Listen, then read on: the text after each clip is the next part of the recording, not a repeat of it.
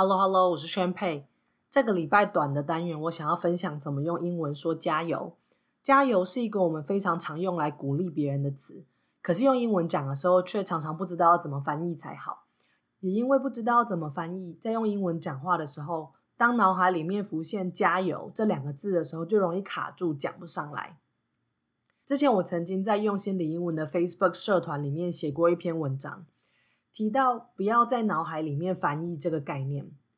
很多人应该都听过这一句话，就是说，如果你要把英文讲得好，就不要一直在脑海里面翻译。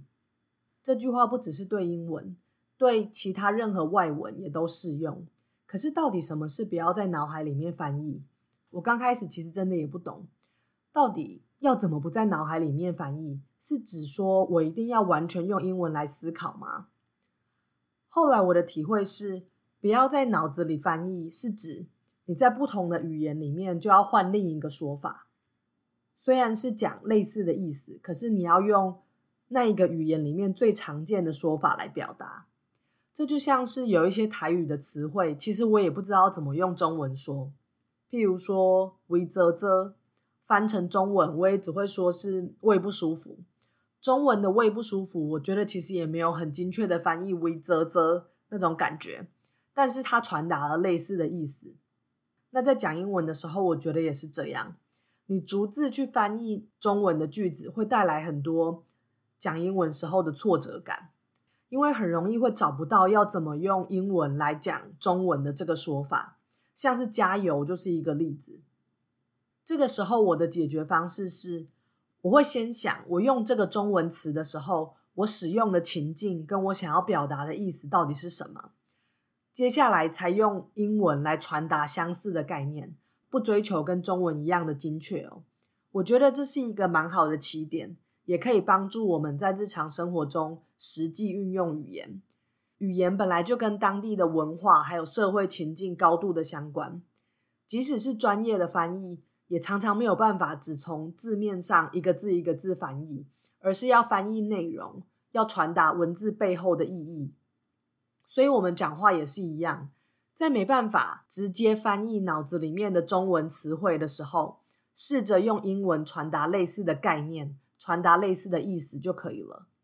就像是加油，我平常会跟别人说加油的情境大概有两个。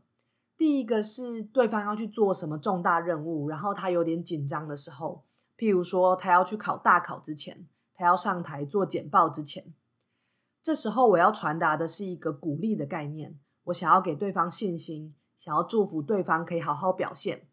那照这个意思换成英文可以说 “You got this”，意思是你可以的。譬如说对方要去考试了，你可以说。You've studied so hard for this test. You got this.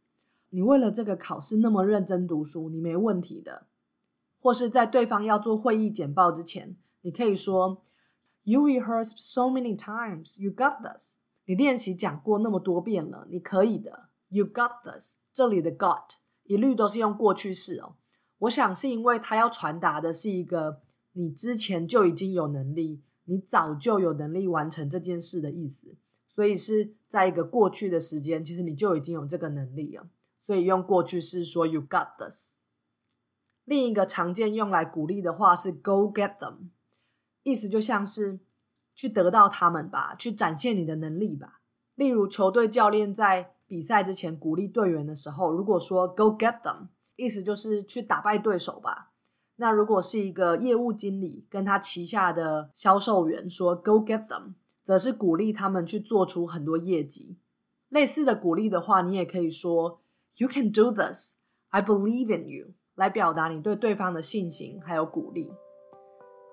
那第二个我会说加油的情况，是在对方遇到挫折、处在低潮之中，我想要鼓励他坚持下去的时候，那这时候你可以用英文说 “Hang in there.” Hang, H-A-N-G 是悬吊的意思。不过 “Hang in there.” 是指要对方撑着点，继续坚持下去。除了说 “hang in there” 之外，你也可以再多加一两句话，譬如说 “hang in there，you are almost there”，加油，再撑一下，你就快要成功了。